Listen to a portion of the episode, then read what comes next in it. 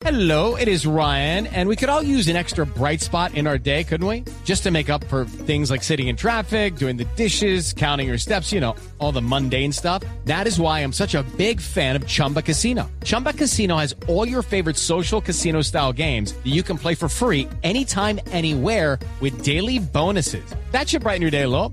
Actually, a lot. So sign up now at chumbacasino.com. That's chumbacasino.com. No purchase necessary. BGW. Void were prohibited by law. See terms and conditions. 18 plus.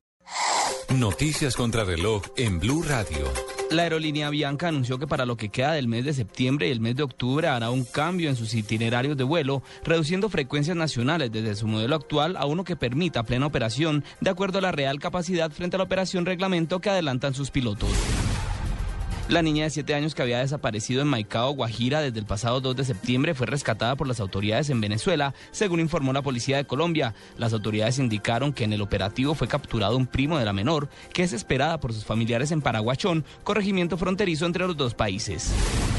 Una fuga de gas natural se presentó en el sector de Zúñiga, en Envigado, cuando una de las máquinas que adelantaba las obras de Metro Plus rompió una tubería subterránea. La empresa dijo que un grupo de empleados de EPM trabajó en el lugar del daño con el propósito de restablecer el servicio que permaneció suspendido en algunos barrios. En este momento la emergencia ya quedó superada.